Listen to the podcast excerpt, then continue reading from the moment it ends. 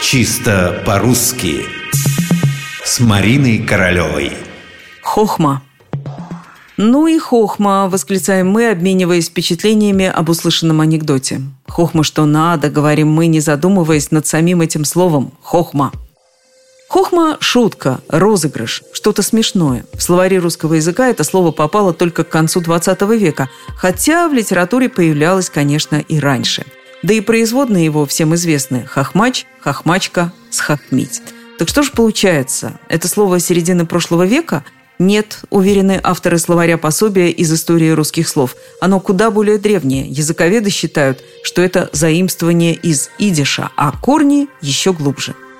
Как это не смешно, в древнееврейском языке слово «хохмах» означало «мудрость», а его продолжение в идиш «хохме» получило еще и переносное значение – шутливое замечание.